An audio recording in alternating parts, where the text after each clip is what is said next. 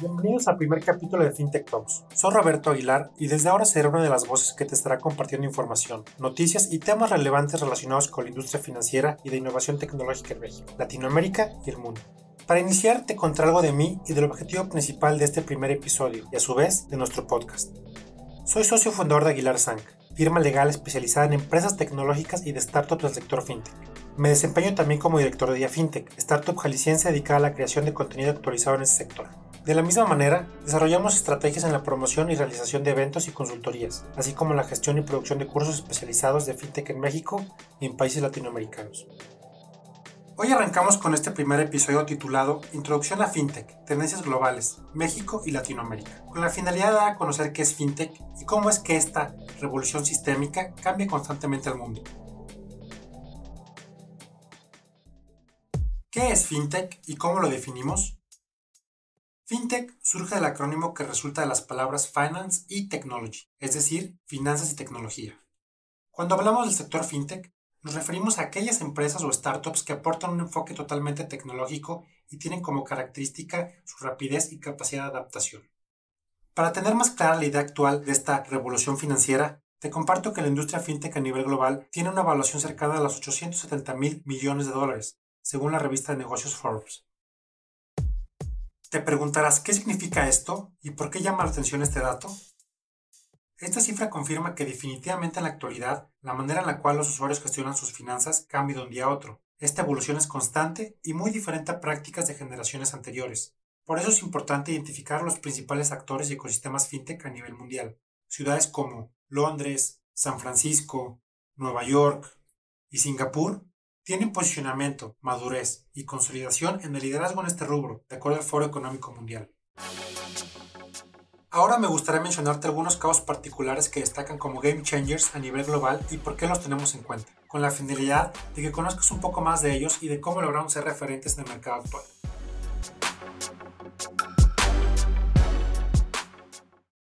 Número 1. Ant Financial. Ubicada como la empresa fintech de mayor valor en el mundo, es la matriz de la plataforma china de pago móvil Alipay, respaldada por Alibaba. Cuenta con más de 870 millones de usuarios activos y según el informe de la firma de Venture Capital Kleiner Perkins, es la novena empresa de Internet más valiosa del mundo, por delante de Uber, Airbnb, eBay y otras. Número 2. Branch. Empresa dedicada a los préstamos personales, Branch facilita el acceso a préstamos de hasta 20 mil pesos mexicanos, lo equivalente a 900 dólares, desde un teléfono móvil en cualquier momento y lugar. Actualmente opera en Asia, parte de África y México.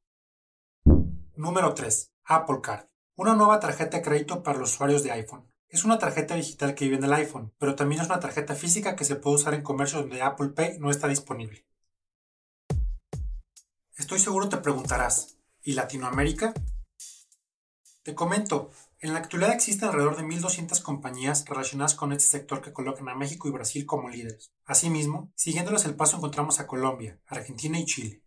Como el mejor ejemplo, al ser uno de los actores más importantes dentro de la industria y la fintech más valiosa en Latinoamérica al momento, hablamos de Newbank, startup fundada en 2013 en Sao Paulo, Brasil, con reconocimiento como pionera en el segmento de servicios tecnológicos financieros y protagonista como emisora de tarjetas de crédito y banco digital. En 2014, Newbank lanzó su primer producto, una tarjeta de crédito internacional con la bandera Mastercard, sin anualidad y completamente administrada a través de su app móvil, en 2017, crean su programa de beneficios New Bank Rewards y la New Conta, cuenta digital usada por más de 20 millones de brasileños y que recientemente llegó a México. Y concretamente, ¿qué hay de México? Primero y para entender el contexto actual, es importante interpretar los datos que te comparto. La población total es de casi 125 millones de mexicanos. Solo el 37% de esta población tiene acceso a la banca. México es pionero en el sector fintech con la publicación de la ley fintech y existen más de 400 empresas fintech en México. Como te das cuenta, los usuarios mexicanos detectamos desde hace tiempo herramientas y prácticas que actualizan el manejo de nuestras finanzas.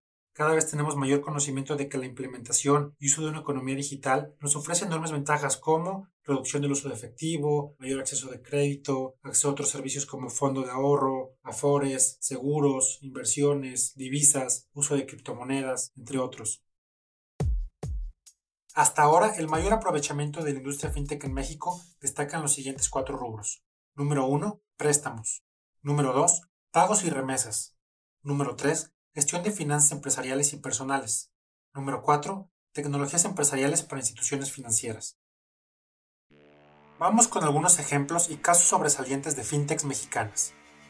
Actualmente existen tres startups que por su crecimiento y alto potencial son candidatas a convertirse en las primeras empresas unicornio del país. Confío, con un valor estimado de 120 millones de dólares. Clip, con valor estimado de 42.8 millones de dólares.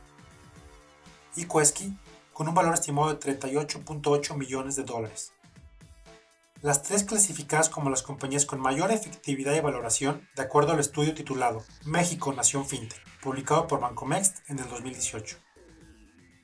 Sin embargo, otra compañía que también habrá que tener en el radar es Albo, que actúa como un neobanco. Ellos disponen de una cuenta digital para recibir, transferir y gastar tu dinero libremente. A través de la app solicitas tu cuenta y recibes la tarjeta, sin costo, en menos de una semana. Esta aplicación busca, con ayuda de la tecnología y la creatividad, transparentar y simplificar los procesos financieros comunes del día a día. Asimismo, pudiéramos mencionar a Fondeadora y Hey Banco, que proveen servicios similares. En FinTech Talks queremos hacer una mención honorífica a algunas de las startups más reconocidas dentro de la esfera FinTech a nivel nacional, como lo son Quesky, Yo Te Presto y 100 Ladrillos. Quesky es un servicio 100% en línea de préstamos personales de hasta 2.000 pesos. Al utilizar su interfaz, podrás seleccionar exactamente cuánto dinero necesitas y por cuánto tiempo. Desde ese momento, sabrás exactamente cuánto tendrás que pagar.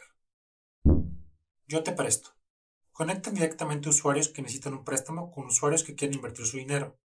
A grosso modo, la persona que pide prestado paga menos intereses y la persona que invierte su dinero gana rendimientos favorables. 100 ladrillos. Es la primera plataforma que utiliza la tecnología blockchain para la inversión en bienes raíces en México esta da acceso a la compra de fracciones de bienes raíces o de inmuebles de manera segura y confiable. En nombre de los que participamos para llevar hasta ti nuestro episodio número uno de FinTech Talks, esperamos que el contenido, información y datos compartidos contribuyan a que te enteres más del apasionante e innovador universo de las finanzas y tecnología en México, Latinoamérica y el mundo. Te espero en nuestro siguiente episodio muy ad hoc a la situación actual. Hablaremos de las FinTech en tiempos de coronavirus. Recuerda seguirnos en Facebook, Twitter y LinkedIn. Ya estás al día con Día FinTech.